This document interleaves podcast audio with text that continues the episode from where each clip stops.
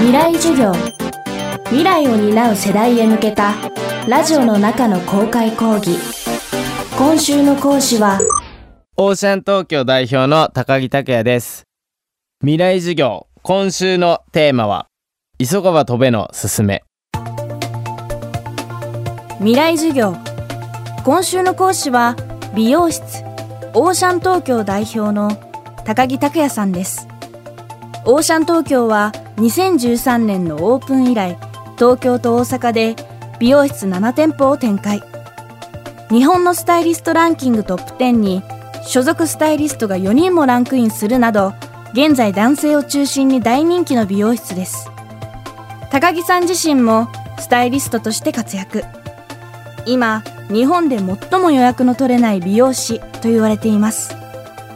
現在34歳の高木さんは10年前今の自分は全く予想できなかったと言います。ここまで大きな変化を遂げた理由の一つが歩みを進める目標の捉え方にありました。その具体的な方法を伺っていきます。未来授業4時間目。テーマは目標をたくさん持て。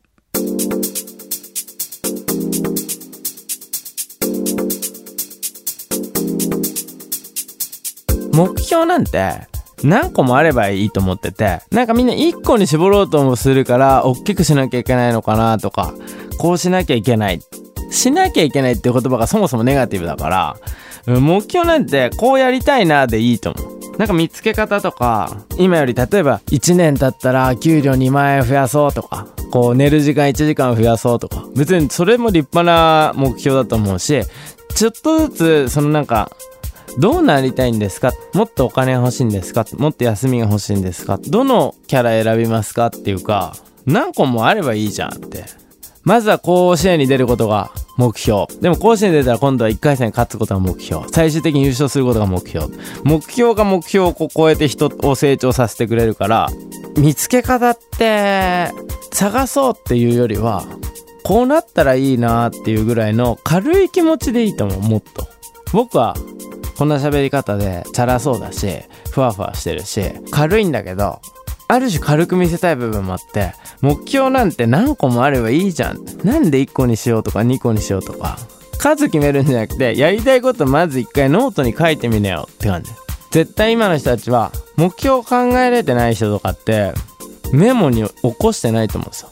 僕はまあそのファックス用紙とかの裏に書いたりとかして、まあ、捨てちゃうんだけどまず書いてみて今どうなりたいか。これもやりたい。あれもやりたい。有名になりたい。お金も欲しい。休みも欲しい。どっか行きたいとか。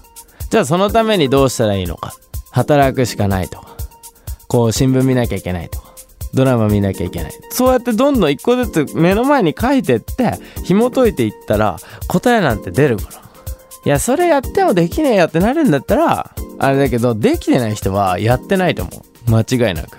考えるだけだとね、頭の中って頭ってこんな別に超大きいわけじゃないから、今って何でも携帯でできちゃうから、あれなんだけど、僕は、とりあえず書く。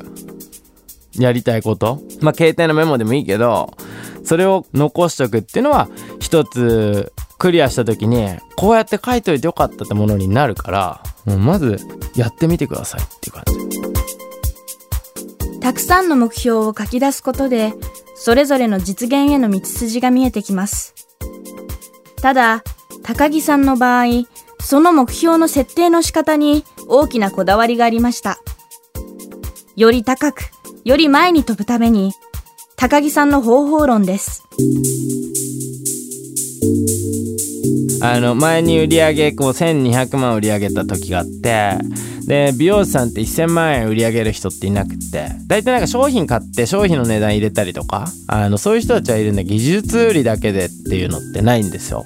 でその時に多分1000万を目標にしてたら多分なんなくて1200を目標にしてたからそうなるっていうか僕は本田さん本田圭佑さんがすごい好きでで本田さんが好きなになったのってワールドカップの時に日本はベスト4に入りますって言ってる時があっていやいや無理だよと。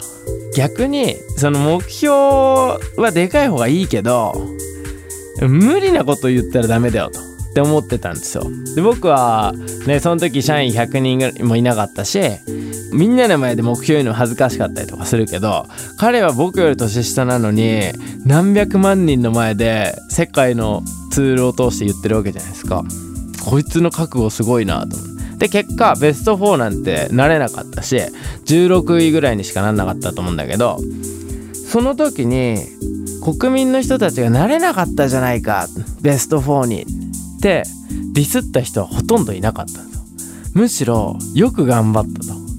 もしかしたら4になれたかもしれない。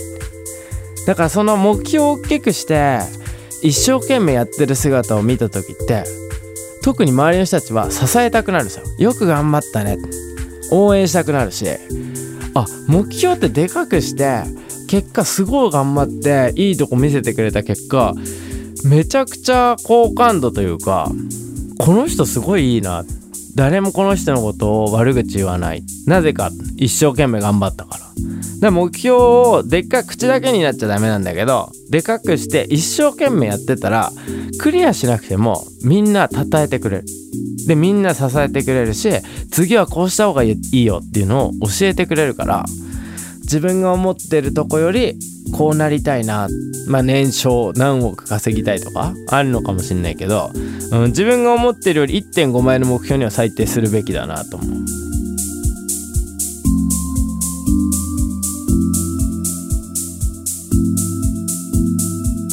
未来授業。今週の講師はオーシャン東京代表の高木拓也さん。今日のテーマは目標をたくさん持てでした。高木さんの著書這いつくばったやつが生き残る時代道開けてもらっていいすか？は宝島社より好評発売中です。未来授業来週は起業家ケイシー・ウォールさんの講義をお届けします。